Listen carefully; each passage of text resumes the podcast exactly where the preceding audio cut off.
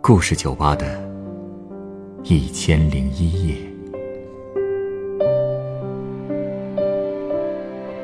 本节目由北京人民广播电台故事广播与凤凰网有故事的人频道联合制作。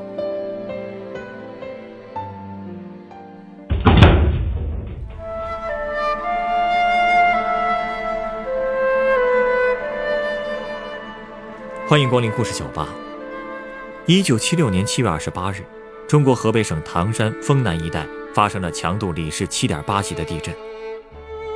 地震持续约十二秒，造成二十四万多人死亡，十六点四万人重伤。今天来到酒吧的这位老人，就亲身经历了那场灾难。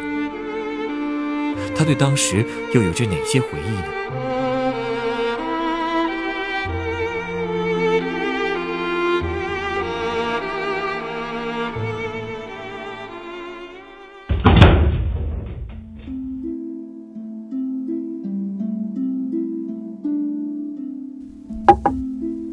小伙子，我想跟你聊聊我们家老屋的事儿。好，前两天啊，我又回了趟我们家老屋看了看。哎，每到七月二十八号前后啊，就总忍不住想回去看看。七月二十八号，这个日子很特别吗？小伙子，四十一年前你还没出生呢吧？是啊，哎，没赶上也好啊。对我们唐山人来说，四十一年前的今天就是噩梦啊。嗯，您是说唐山大地震？您当时在唐山？对呀，这都四十一年了。虽然这辈子经历了太多的事儿，我这把老骨头对什么都已经看淡了。可就是我们家那老屋，让人放不下呀。那座老屋，是不是在地震的时候？哎，对，在地震的时候，差不多都毁了。但地震之后，我们一家还是靠着老屋的残垣断壁生活了将近十年呐。您当时没搬走？哎，这说来就话长了。我们家那座老屋啊，实际就是一个小院子，里面有两间半房子，位置就在解放路的中段哦，这解放路应该说是我们唐山最老的一条街了。嗯，那房子的墙是用土坯垒的，屋顶是用我们唐山特有的石灰掺炉灰打成的胶子屋顶。房子也不高，呃，一米八的个头进去的话，呃，伸手就能摸到屋顶。当年把这房子买下来的时候啊，我们家还特地请了个风水先生看了看，人家让我们在屋顶对着的胡同安了一个石雕的狮子狗，哼，好多人都说它是二郎神的哮天犬，可以保平安什么的。唉，要说这个房子呀，给我印象最深刻的，就是两个三百了。两个三百，什么意思？一个是门牌号是三百号，另一个是房价三百块。我们家在解放前呐，没有房子，真是吃够了串房檐的苦了。所以到了一九五六年。父母才咬着牙借债买下了那座房子，为了还债，我们家真是节衣缩食了十年。但不管怎么说，我们家在经历了两代赤贫之后，总算有了自己的房产了。我还记得，父亲在去世之前，拉着我的手说：“孩子，爸一辈子受穷。”没给你留下什么，只有这座老屋留给你了，你要把它照看好啊。呃，那年是一九六三年，我才十二岁。结果十三年后，房子就何止是房子呀？那天实在是太惨了，太惨了。地震前一天，我的哥哥嫂子刚从青海来唐山，带着闺女住在我们家后院的小屋。我临时从那个屋子搬到了呃中间的小屋啊，和我妈一块住。第二天那天气啊，真是异乎寻常的热呀。嗯，唐山大地震那部电影我看了，里面也是这么说的。嗯嗯嗯，那个片子算是拍的比较真实了。那天太热了，所以我们全家不得不跑到门外的马路边去乘凉去。家家户户也都把凉席铺到了人行道上去了。那天晚上也不知道怎么了，我们家的老母鸡就一直不肯进窝，扑棱着翅膀在院里乱跑，哎，把小饭桌的饭碗都碰到地上了。我一生气，逮住它就给它塞进窝里去了。哎，我听说那天很多动物都有反应。是啊，可是谁也没往地震那儿想啊。哎呀，确实很难联想到啊。哎，总之。直到夜里十二点多吧，趁着这闷热的劲儿稍微退了点儿，我们才各自回屋睡觉。可是天还是太热了，我在床上还是翻来覆去，跟烙饼似的，啊，断断续续做着梦。梦里啊，我又回到我上班的车间，抡起大锤开始干活啊，乒乓两锤啊，打的真是。稳准狠，结果这第三锤下去，那个被砸的扁铲突然反弹回来，狠狠地击中了我的太阳穴，我大叫一声，就这么被吓醒了。我还记得，我抬头一看表，正好是凌晨三点。哟，看来是这个梦在救你啊！哎，当时也没有觉得这个梦有什么特殊的。倒是醒了之后啊，我觉得应该去工厂加班了。那个时候我是团干部，哎，为了表现积极，已经连干了五天五夜了。我这么想着吧，我就悄悄地摸下床啊，准备出门。可是刚出去没几步啊，就觉得困的呀，浑身发软，所以我就又折回家，打算再睡一会儿。您又回去了？是啊。而且是倒床就睡。大概四十分钟以后，突然刮起了一阵狂风，然后就是白光一闪。我妈她较轻，哎，还推了推我说：“快下雨了，让我赶紧把院子里的衣服收进来。”结果我刚从炕上坐起来，我就听见地底下传来一声啊闷雷一样的响声，紧接着地震就开始了。我们家的房子几乎是在一瞬间怕了。您和母亲没事吧？哎呀，万幸啊！幸好我们房梁的一头搭在了窗台上，形成了一个三角形的空间，把我和我妈夹在里头了。不过那个灰土呼在脸上，差点把我们憋死，而且我的两条腿也都压在炕沿下面了。哎，就在我们快喘不上气儿的时候啊，我们家的房顶在震动当中突然裂开了一条缝，新鲜空气一下就涌进来了。我之所以到今天对我们老屋那么有感情，就是因为。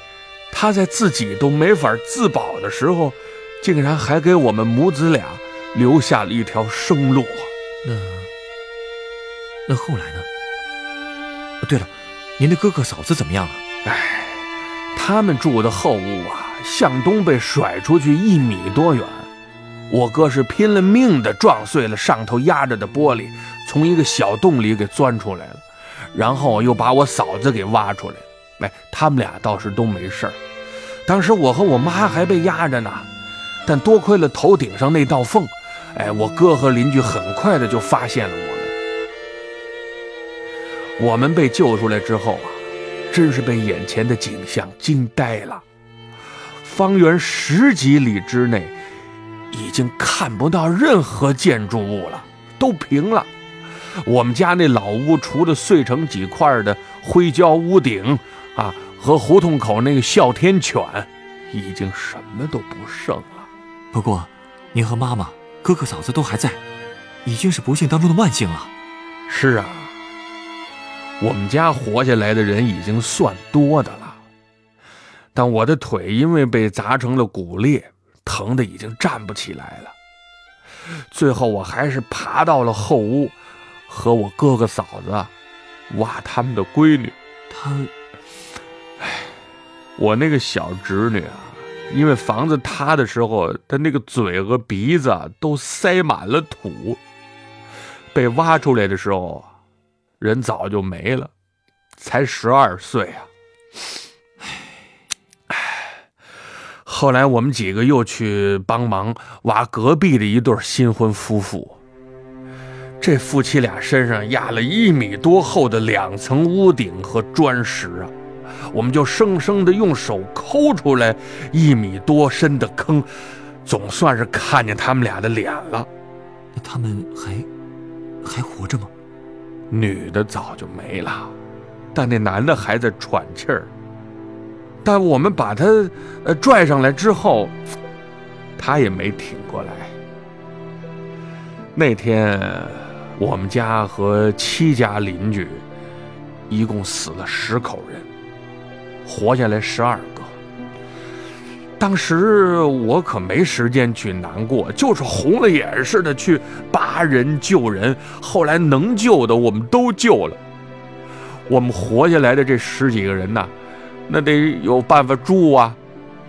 我们就用木棍和床单搭起了一个三米长的小窝棚。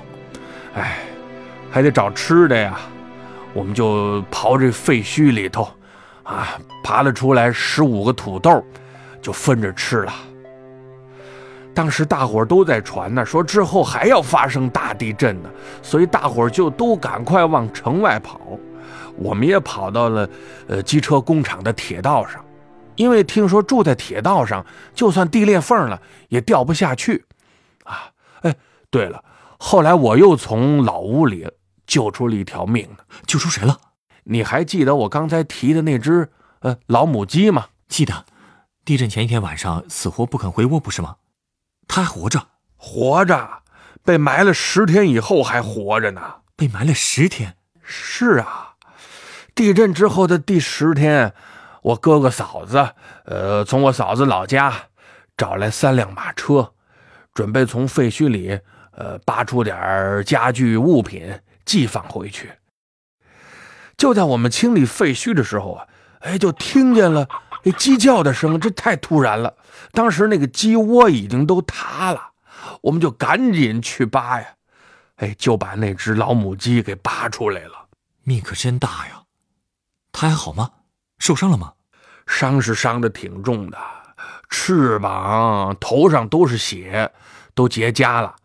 左眼球也被砸得流出了眼眶。而且你想啊，被埋了十天呐，都饿得精瘦精瘦的。可就这样被扒出来之后，他还瘸着腿往外跑呢。嗯，但是没跑多远，他竟然又回来了。呃，就又蹲在自己原来的鸡窝旁边。一动不动，他这是……哎，我看着他呀，我就想起屈原的那句词啊：“鸟飞返故乡兮，虎死必守丘。”哎，连畜生都知道恋家，更何况人呢？当时我眼泪差点就掉下来。我想着，这鸡大难不死。必须得好好养着，但如果把它放生，肯定会被人捉去吃了的。所以我也把它带回了嫂子的老家。他们家在唐山下面丰润县，哎，一个村子里。我和他们家人都说好了，我说这个鸡呀，要好生养着，哎，直到它寿终正寝。哎，之后又过了两，我回村子取东西。那散养的鸡群呢？看到我全吓得就跑散了。哎，可唯独这只老母鸡突然就从鸡群里冲出来，跑到我的身边，用身子蹭我的裤脚，啊，还用嘴啄掉我鞋上的沙粒。他还记得您，真是万物皆有灵啊！不信不行啊，连鸡还能记着人呢。是啊。说起来，您刚才说，地震之后，您又靠着老屋生活了近十年，是在老屋旁边盖了新房吗？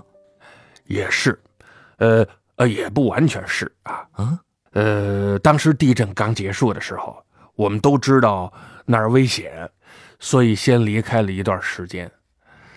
走的时候啊，我和我妈真是一步三回头。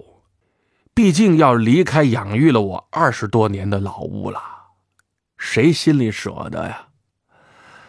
结果走到一个大的十字路口的时候，人多了起来，到处都是救灾的车队、逃难的人群，还有成垛的尸体。我们在那儿转了一个多小时，哎，总算是走出来了。可抬头一看。我们竟然又转回老屋的废墟旁。哎呦，这时候忍不住了，我和我妈就趴在废墟上嚎啕大哭啊！我妈说了：“这是咱们家的老屋，舍不得咱们走啊！”地震一个多月之后啊，我姐把我妈接到青海去住，我继续留在唐山。和大伙一块抗震救灾、恢复生产。快到地震一周年的时候，简易房也盖了不少了，但我们家的简易房一直都没盖起来。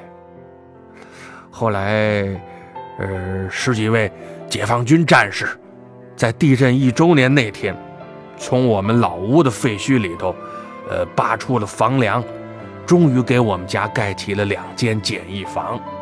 用的还是老屋的房梁。是啊，这房梁当年救过我们的命，现在又帮我们撑起了一片天呐。我也把我妈接了回来，在这个简易房里啊，我们一住就是九年。那种简易房实际啊是真简陋。当时有句话，哎，说的就是我们这种房子，叫“进门先低头”。刮风先发愁，冬天冻不死，夏天像泥鳅。可就算这样，我们在老屋里住的仍然是有滋有味儿啊！这毕竟是我的家呀。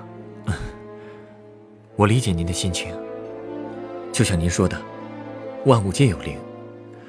听您说了这些故事之后，我也觉得这老屋真有灵性。更何况。还有那么多的回忆，哎，说的就是这个意思啊。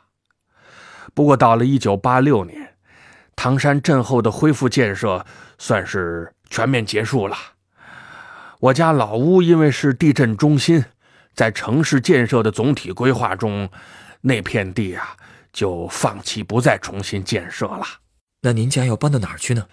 我们家要随着工厂搬到二十五公里外的丰润新区。当时我妈已经七十七岁了，说什么都不想走啊。是，我也不想走啊。可是，在那儿住了九年了，这老屋啊也成了危房了，顶棚上经常漏水啊。临走那天，我们看着往下滴的水，我感觉这老屋好像是在跟我说：“走吧。”走吧，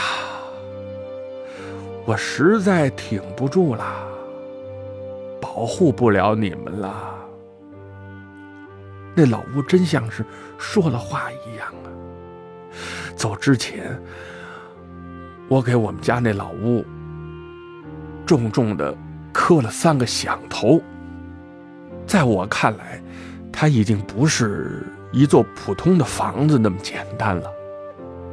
他就是我们的家人、亲人。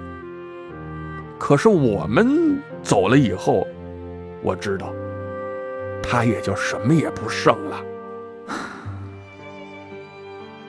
但 但您不是说，您现在不是还会经常去看看他吗？他是不是还没有被拆？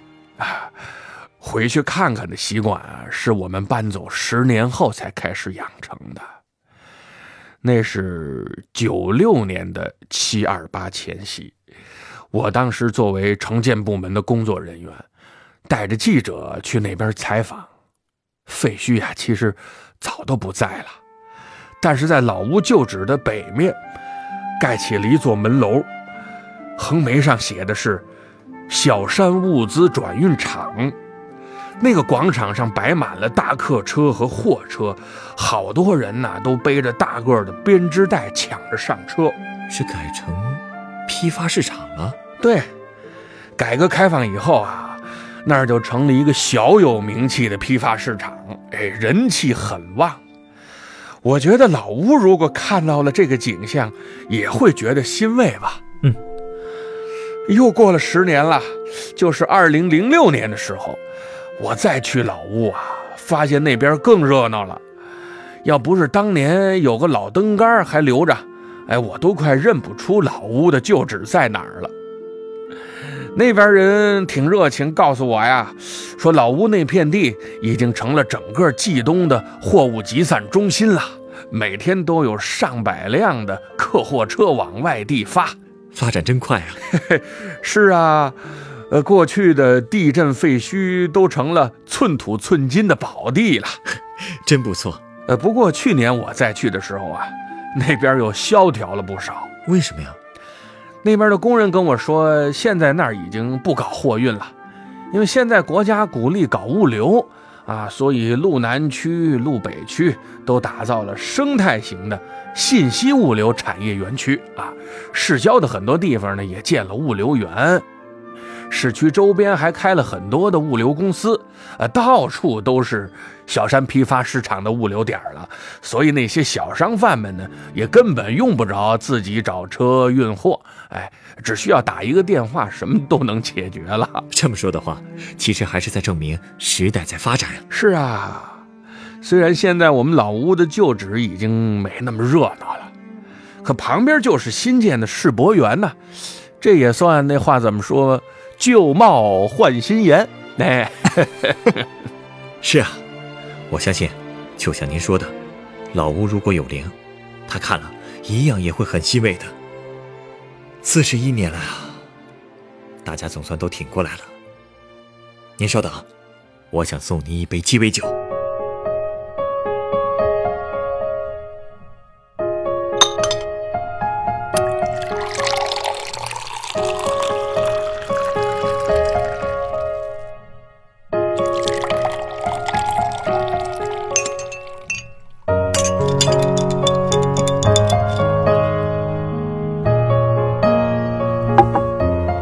的鸡尾酒，它是用白兰地、苹果白兰地和甜味美思调成的，名字叫做“死而复生”。死而复生，呃，你说的这是我们家老屋吗？确实有这个意思。哎，说的是啊，我们家老屋虽然塌了，但大梁还坚强的挺立着，又守护了我们家将近十年。就因为有这根梁在，我们一家人也算是死而复生了一回啊。其实啊，死而复生的也包括整个唐山，而您和您家里的老屋，也是这个城市死而复生的见证者。我也相信，这座经历过这么大劫难的城市，也一定会带着全新的生命力继续快速发展下去的。你说的对呀。这样才能对得起那些死在地震里的唐山人呐！啊，嗯，这味道好香，好醇厚啊！新生的味道，就应该是这样的吧？